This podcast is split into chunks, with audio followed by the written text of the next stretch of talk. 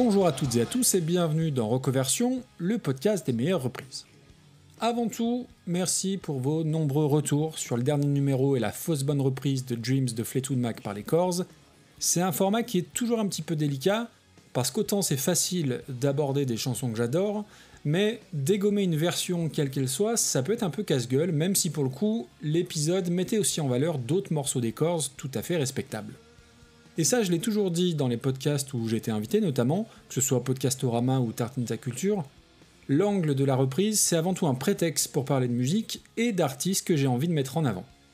Et ce sera particulièrement le cas aujourd'hui, non pas que la reprise ne soit pas intéressante, au contraire, mais c'est juste que ça va me permettre d'évoquer un chanteur qu'on a un petit peu oublié en 2020, et ce, au travers du tube qui l'a fait connaître, mais pas uniquement, puisqu'on va s'intéresser une fois de plus autant à l'homme qu'à l'artiste. C'est d'ailleurs souvent ce qui me passionne et ce qui me fascine, le parcours plus que l'œuvre en elle-même, et les deux sont assez logiquement souvent en corrélation. Je pense par exemple que sans connaître le parcours cabossé de John Frusciante, je n'aurais sans doute pas apprécié sa musique de la même manière. Mais pas de Frusciante aujourd'hui, et pour une fois ça n'est pas en Angleterre que je vous emmène, mais un peu plus au nord, en Écosse, pour parler d'un homme que trop de gens jusqu'à aujourd'hui et ce numéro assimilent à un One Hit Wonder. C'est parti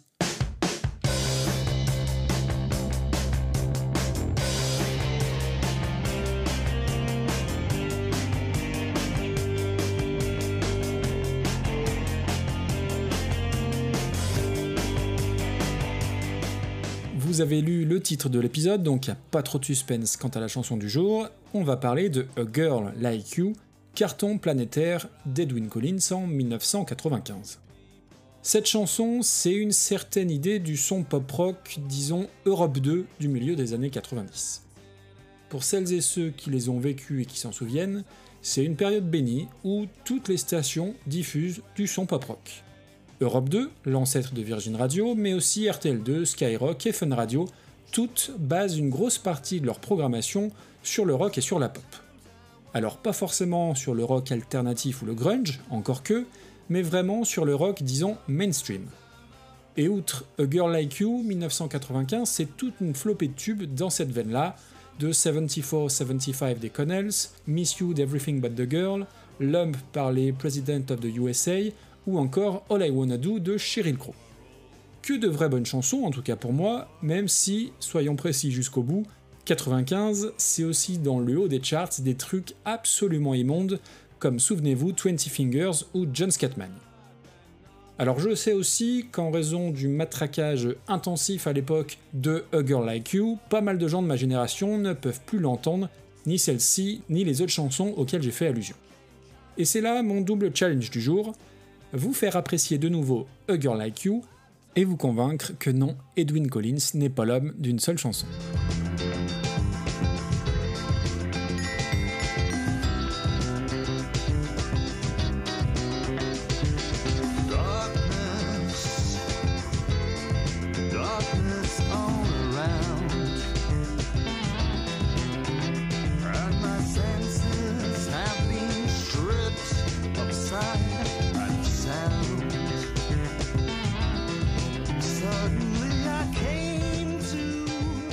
Edwin Collins est né à Édimbourg, en Écosse, en 1959.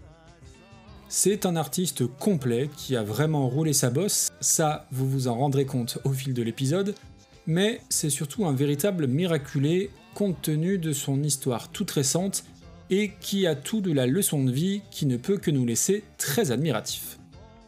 Avant d'aller plus loin dans sa carrière solo, et pour rapidement faire tomber le mythe un peu péjoratif du One It Wonder, intéressons-nous brièvement à son premier groupe, Orange Juice, qu'il forme en 1979. Alors non, évidemment, il n'y a que très peu de chances que vous connaissiez ce groupe, j'ignorais moi aussi son existence euh, avant la préparation de cet épisode, mais c'est bien plus qu'un détail anecdotique. Orange Juice, c'est à l'époque un groupe un peu hybride, puisque les Écossais veulent proposer une espèce de mix improbable entre Chic et le Velvet Underground. Ils sortent un premier single, Falling and Laughing, en février 1980. Franchement, je vous diffuse pas d'extrait parce qu'objectivement, c'est pas terrible. D'ailleurs, à l'époque, malgré un bon accueil critique, le single va s'écouler à seulement 2000 exemplaires. Edwin Collins ne se décourage pas, il a 20 ans seulement, et je ne sais pas vous ce que vous faisiez à 20 ans, moi en tout cas bah, pas grand chose, eh bien Edwin Collins, lui, parallèlement à sa carrière naissante de musicien, il va fonder un label en compagnie d'un ami, label qui s'appellera Postcard Records et qui fera paraître en 1982 le premier album d'Orange Juice, You Can't Hide Your Love Forever, dans un anonymat quasi total. Le second disque arrive la même année avec un single au nom de l'album, Rip It Up, qui lui aura une destinée bien meilleure que son prédécesseur, arrivant même en 8ème position dans les charts britanniques en 1983.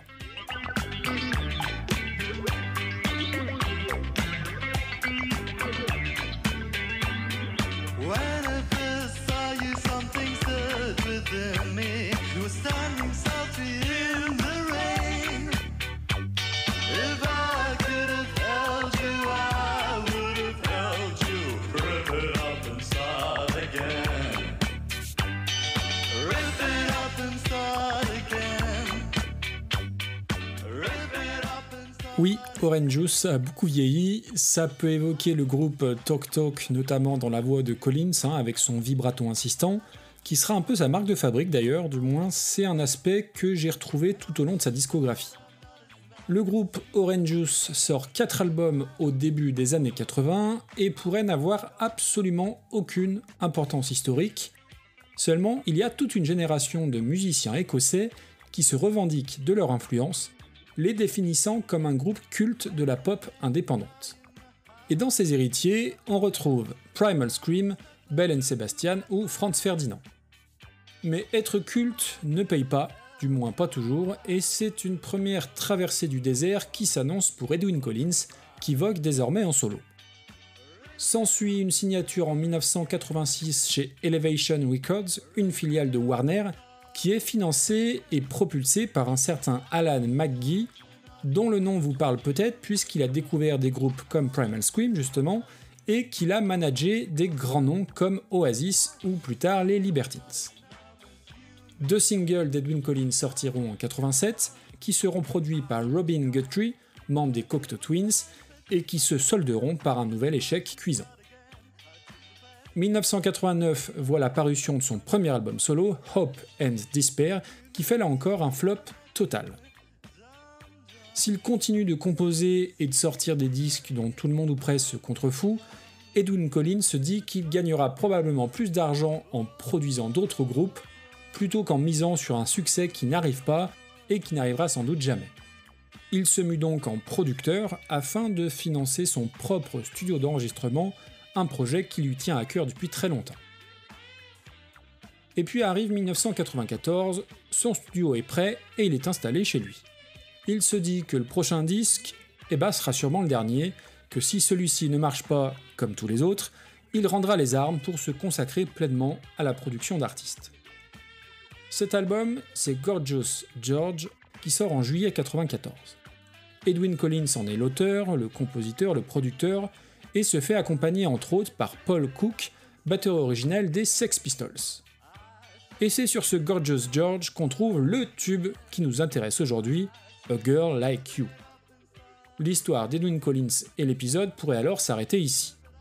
Seulement voilà, si vous connaissez un petit peu Reconversion, vous savez que je ne vais pas vous la diffuser tout de suite parce que oui, il y a bien d'autres choses à dire, que ce soit sur l'homme ou sur l'artiste.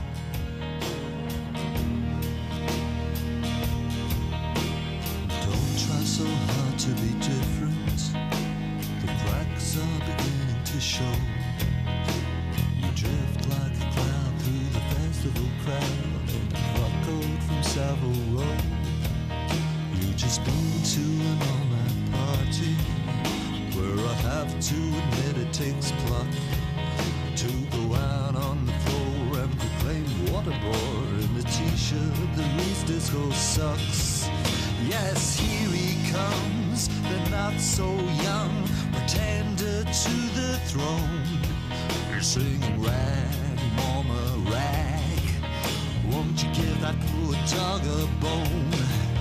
And he's wondering why we can't connect when it's sworn to us that he's totally wrecked on the rustic charm The real effects on a public schoolboy whim.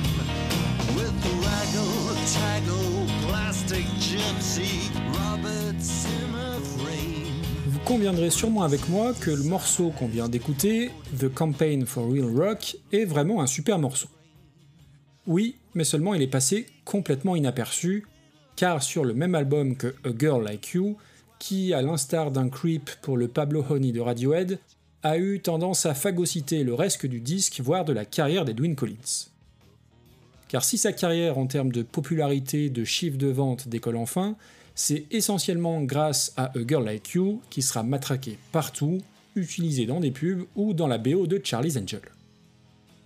L'album suivant, I'm Not Following You, en 1997, s'il est artistiquement très recommandable, n'a pas de single de la force de A Girl Like You malgré un Magic Piper of Love présent dans la BO d'Austin Powers mais qui n'a ni l'aura ni l'impact de A Girl Like You.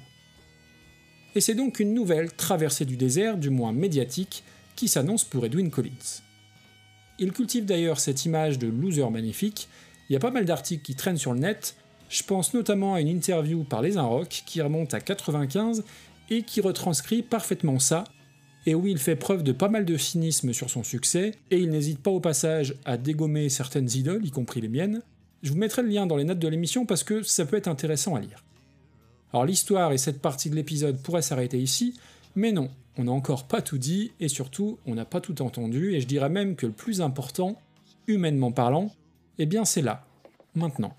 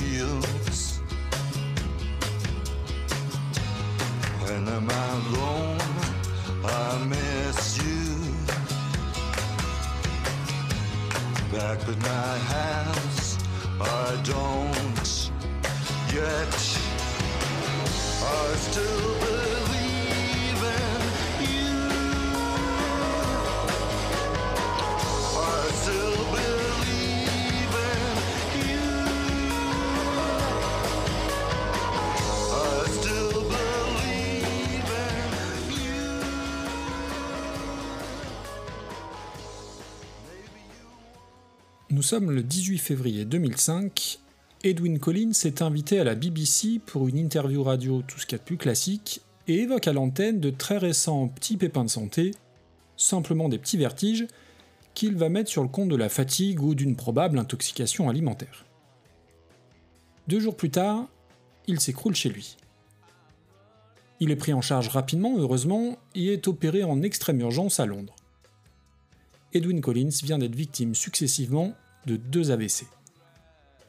Le diagnostic est clair et il va devoir suivre un très long programme de rééducation puisque ces deux hémorragies cérébrales ont pour conséquence un début d'hémiplégie sur tout le côté droit, mais surtout une perte quasi totale de ses facultés d'élocution. L'aphasie dont il souffre, c'est-à-dire les difficultés qu'il a pour s'exprimer oralement, ne lui permettent alors de ne prononcer que quelques phrases, parmi lesquelles yes, no, Grace Maxwell, le nom de son épouse, et plus mystérieusement, The possibilities are endless. Les possibilités sont infinies en français. Mais pour ce qui est de cette phrase, j'y reviendrai plus tard. Edwin Collins ne peut alors plus lire, ni écrire, il ne peut pas non plus marcher, et il va devoir réapprendre tout cela, tous ces gestes qui sont anodins pour nous. Les choses plus artistiques, quant à elles, chanter, composer, jouer de la musique, appartiennent alors soit au passé, soit à des rêves un petit peu utopiques. Là encore, je vous mettrai le lien dans les notes, mais on trouve un super documentaire de la BBC sur son retour chez lui en 2008, Edwin Collins Home Again, dont le narrateur n'est autre qu'Alex Capranos des Franz Ferdinand. On voit Edwin Collins dans ses séances de kiné, on le voit peiner à mettre dans l'ordre les lettres qui composent le mot Fender lors d'un exercice avec son orthophoniste, et le documentaire correspond aussi à la sortie de Home Again, son sixième album solo qui avait été enregistré avant son accident.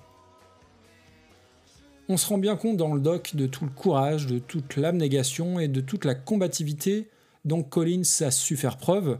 On voit aussi ses progrès après tous ces mois d'efforts et de rééducation, grâce notamment au soutien et à l'aide sans faille de son épouse, Grace Maxwell, qui est, je pense, le personnage clé de son retour à la vie entre guillemets normale, ou presque normale. Et quand on le voit s'exprimer, très difficilement, hein, il faut le dire, on peine à croire à un retour artistique, que ce soit sur disque et encore moins sur scène. Pourtant, en 2010, Edwin Collins sort Losing Sleep, son premier disque depuis l'accident.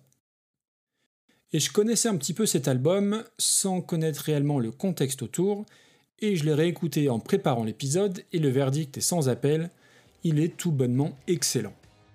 Bien sûr, il y a le studio, les overdubs et les effets pour arrondir les angles, mais on entend justement parfois ces difficultés d'élocution, et ça va donner encore plus d'âme, encore plus d'humanité à ces chansons. Pour vous donner quelques points de repère musicaux, on va être sur de la pop ciselée, très intelligente, quelque part entre Morrissey sans l'aspect mégalo et New Order période Get Ready. On retrouve quelques invités prestigieux sur le disque, parmi lesquels Alex Capranos des Franz Ferdinand ou Johnny Marr des Smiths. Je vous ai diffusé en tout début d'épisode un extrait de What is My Role, mais je tenais à en diffuser un autre, et le choix n'a pas été simple tant l'album est vraiment excellent. Mais il y a un morceau qui m'a un peu plus marqué que les autres, avec un texte assez fort en plus et où on entend bien la fragilité d'Edwin Collins, avec cette voix bah, sur le fil, hein, hésitante, chevrotante, mais encore une fois, quand on connaît maintenant le parcours du bonhomme, la chanson prend une résonance toute particulière.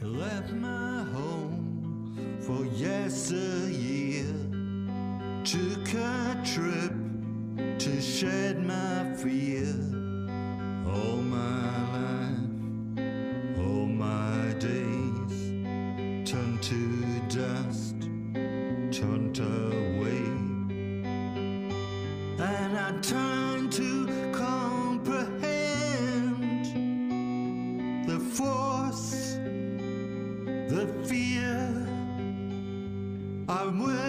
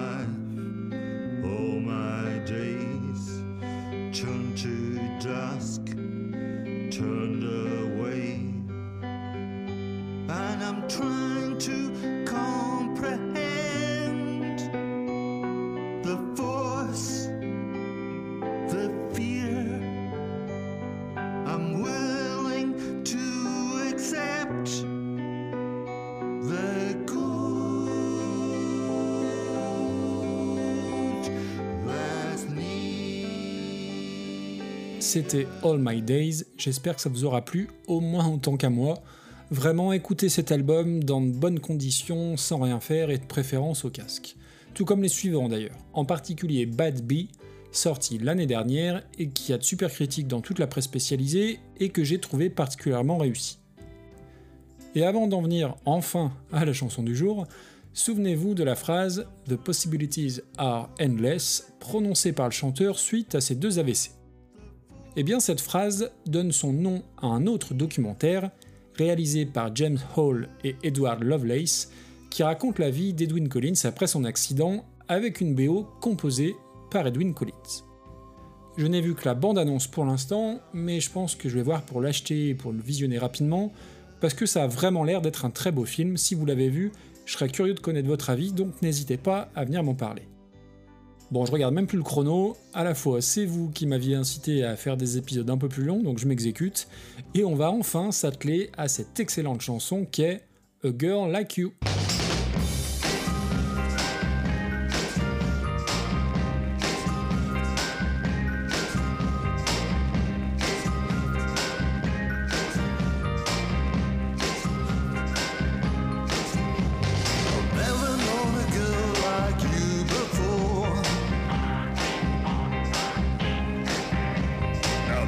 in a song from days of yore.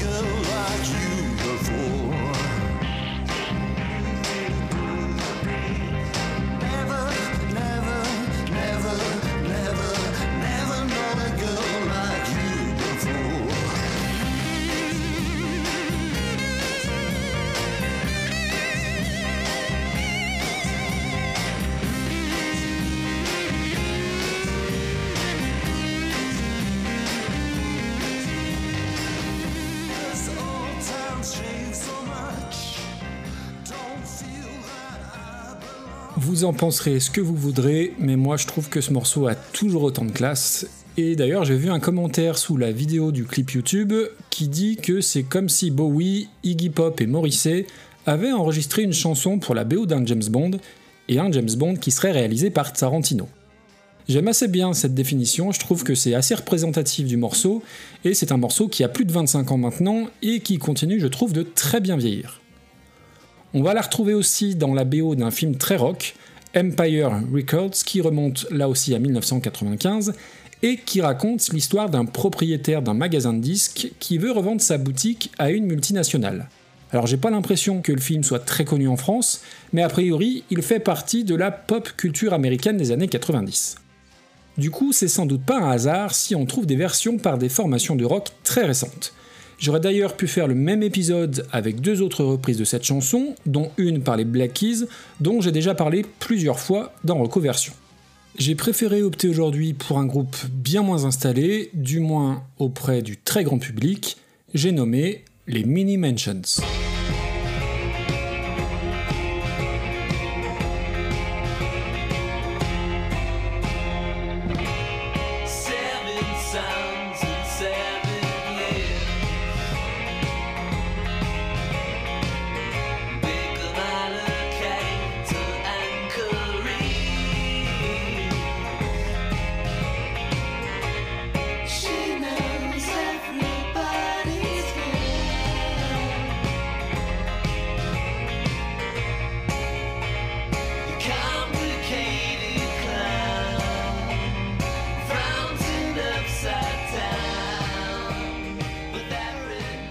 Dans la galaxie Queens of the Stone Age, on trouve bien évidemment euh, l'astre principal et le centre névralgique en la personne de Josh Homme, leader incontestable et incontesté, créateur et tête pensante des reines de l'âge de pierre. On va retrouver également Troy Van Leeuwen, multi-instrumentiste ultra talentueux et qui a joué avec plein de monde, dont A Perfect Circle, Korn, Eagles of Death Metal, et qui fait partie aussi d'un super groupe, Gone is Gone, avec des membres notamment de Mastodon et At the Drive-In. On va avoir au clavier et sur certaines parties de guitare Dean Fertita, aussi connu pour faire partie du all-star band The Dead Weather, en compagnie entre autres de Jack White et Alison Moshart des Kills. Il y a aussi John Theodore, extraordinaire batteur, ancien membre des Mars Volta, dont on reparlera un petit peu plus tard. Et puis, il y a le bassiste Michael Schumann. Je le cite en dernier parce que bien souvent, il faut bien le dire, on se fout complètement du bassiste.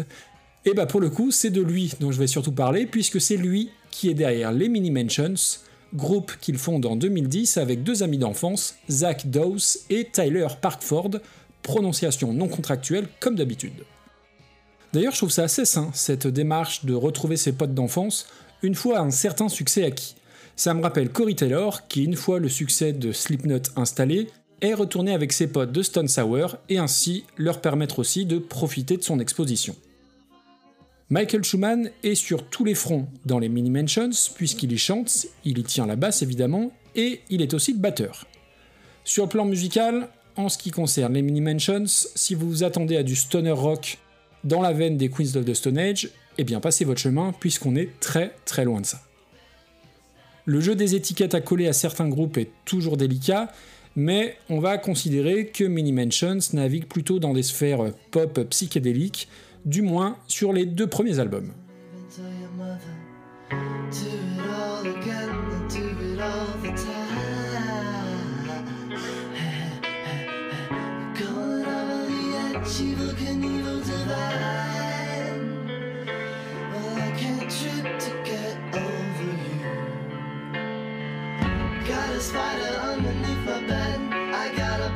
Centipede eating up my head. All the girls at my school have ventriloquists. Tricky dicky hippopotamus. Monkey vampires, mini shampoos. Paranormal creatures hanging over you. Put your face on the dash and let's go for the ride. Don't even tell your mother. Do it all again, I do it all the time.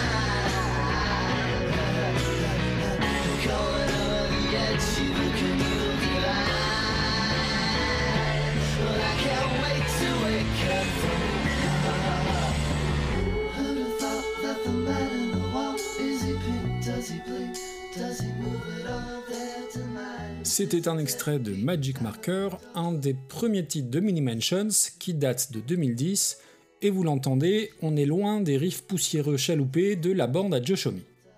Et là aussi, je trouve ça plutôt sain et intéressant, dans ton projet, on va dire plus personnel, de faire une musique radicalement différente de ton groupe principal. Jurisprudence John Frusciante, bien évidemment. Le premier EP des Mini Mansions remonte à 2009 et il est très différent de la suite de leur discographie. À dire vrai, je le trouve même un petit peu fade. Très psychédélique dans l'esprit, avec je trouve une vraie influence des Beatles dans les mélodies ou les harmonies vocales, comme dans le titre qu'on a entendu d'ailleurs, avec aussi parfois quelques touches à la Elliott Smith, qui est d'ailleurs l'artiste préféré de Michael Schumann. Le premier album éponyme en 2010 est assez anecdotique, et c'est à mon sens à partir de 2015 que les choses deviennent vraiment intéressantes sur le second disque, The Great Pretenders, qui n'a aucun lien avec la très mauvaise reprise de Freddie Mercury. Alors j'ai cité Frusciante, j'ai cité Mercury, manque plus qu'Anneke et je serai pas loin du grand chelem. L'avantage de faire partie d'un groupe comme les Queens of the Stone Age, c'est que ça t'ouvre potentiellement le carnet d'adresses de Joe Shomi. Et pour qui connaît l'aura et le succès du grand rouquin, il y a plus de noms importants dans son répertoire que dans les Panama Papers. Ça paraît donc assez naturel de voir quelques invités sur ce second album des Mini Mansions, dont Brian Wilson des Beach Boys, excusez du peu, mais aussi Alex Turner, le leader des Arctic Monkeys, groupe anglais déjà très haut en 2015, depuis qu'ils sont notamment pris sous l'aile massive et tatouée du Josh Homme producteur.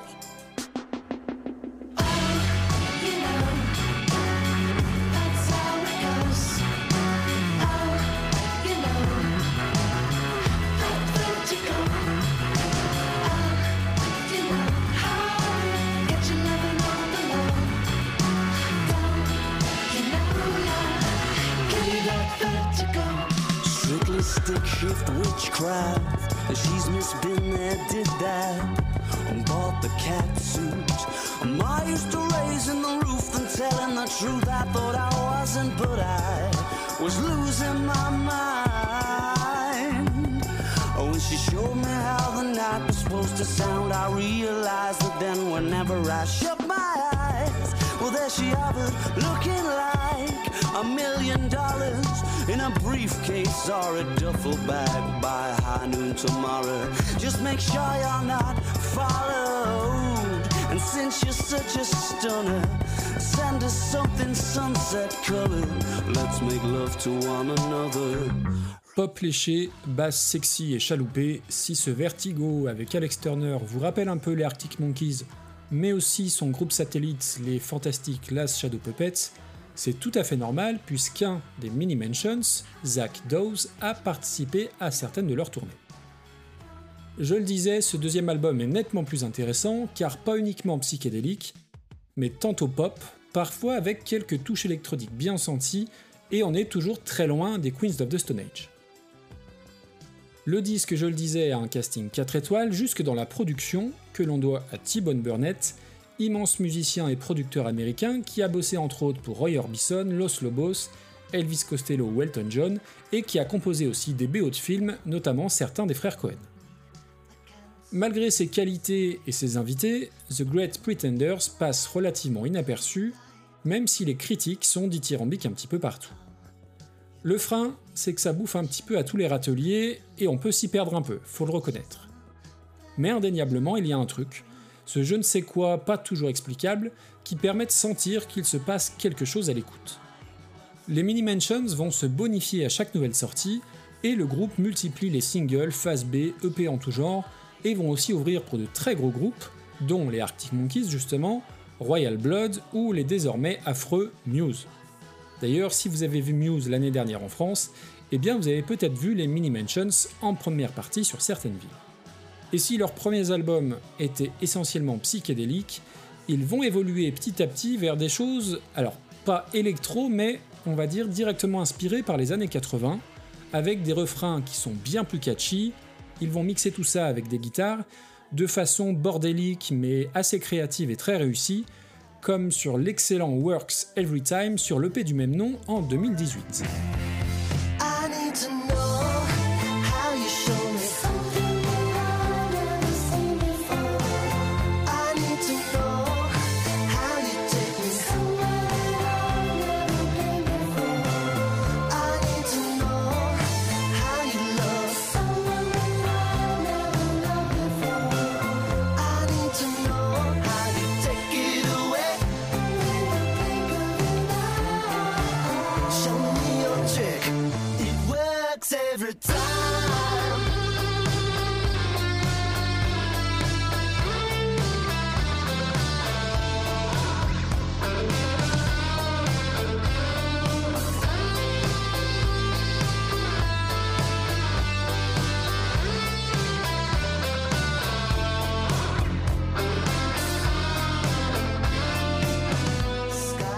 Works Every Time, et sans pour autant tomber dans la synthwave, il y a quand même une patine très années 80, sur l'effet du chant notamment, qui rend le morceau super efficace avec en plus un gros refrain très reconnaissable.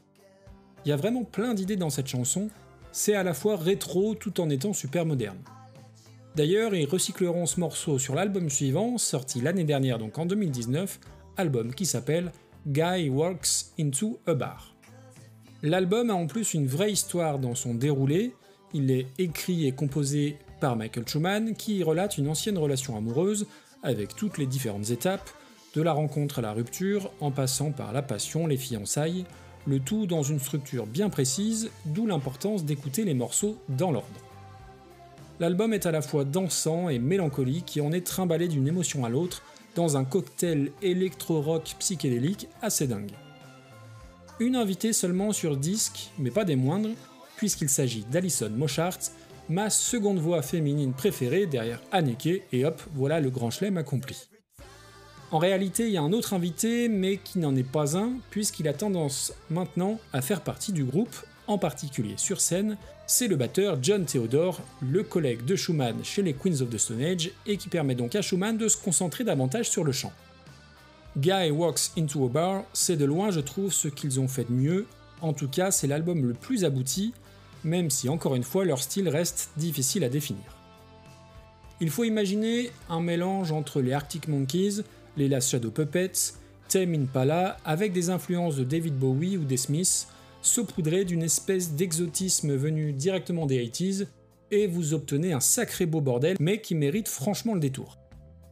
Et puis l'avantage de ce disque, c'est qu'il est tellement varié qu'il a une durée de vie bien meilleure que la moyenne, et plus on l'écoute, plus on se surprend à remarquer un petit détail, une harmonie, un arrangement qu'on n'avait pas forcément repéré au départ, et je trouve que c'est une qualité pas si fréquente dans ce genre de musique. Avant de se rapprocher de leur reprise d'Edwin Collins, on va s'écouter Living in the Future, déjà parce que c'est un chouette morceau, et ensuite parce que ça va vous permettre d'apprécier l'évolution entre le psychédélisme mélancolique très britannique des débuts et les sonorités bien plus recherchées de 2019.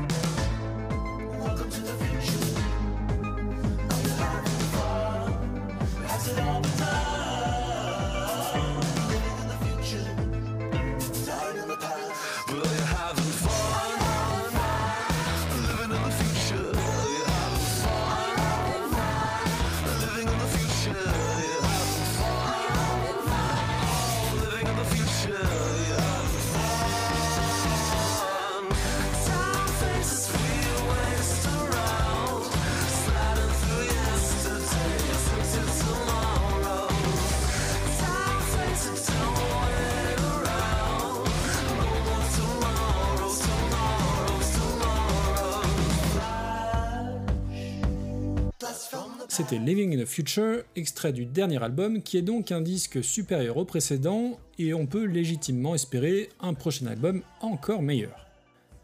Ça reste une musique difficile à définir, surtout que vous l'avez entendu, les styles sont très différents d'un album à l'autre, et j'avoue avoir un peu galéré à tourner ça pour vous parler des Mini Mentions avec des termes concrets, donc j'espère que vous prendrez le temps ensuite de creuser un petit peu leur musique.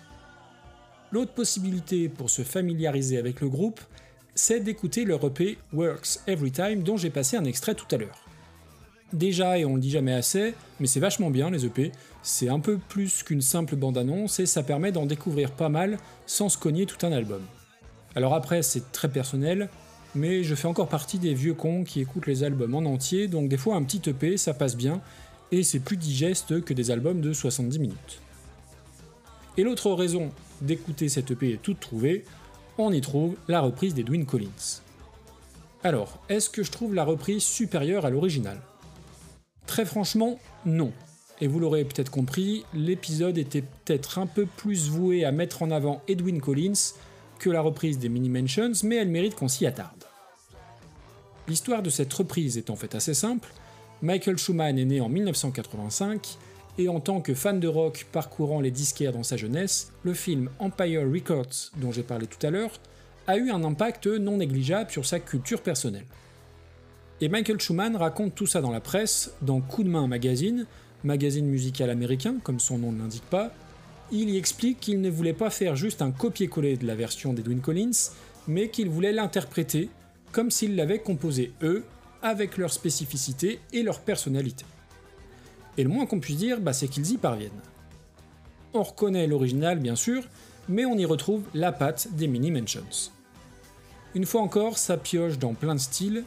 Il y a un effet glam indus un peu à la Marilyn Manson sur certains passages de voix, toute proportion gardée bien sûr, comme si le chanteur était un mini Manson. Si à l'écoute vous avez l'impression qu'il y a comme une deuxième couche à l'intérieur, eh bien vous avez raison, c'est tout à fait normal, puisqu'outre les membres de Mini Mentions, on trouve la ligne de basse super épaisse de Mike Kerr, et Mike Kerr c'est qui? C'est la moitié de l'excellent groupe Royal Blood que vous connaissez très certainement. Le résultat donne une reprise très originale, avec beaucoup de caractère tout en étant respectueuse de la version initiale, et rien que pour ça, elle a sa place dans Recoversion. Bon, si vous êtes encore là à ce moment de l'épisode, c'est que vous êtes bien courageuse et bien courageux, et que je peux caser ma promo pour les étoiles iTunes le bouche à oreille, les retweets, la page Facebook, le compte Instagram, tout ça, tout ça. Et il est temps de vous laisser en compagnie des Mini Mentions et de leur version de A Girl Like You. Portez-vous bien, bonne écoute et à bientôt. Ciao ciao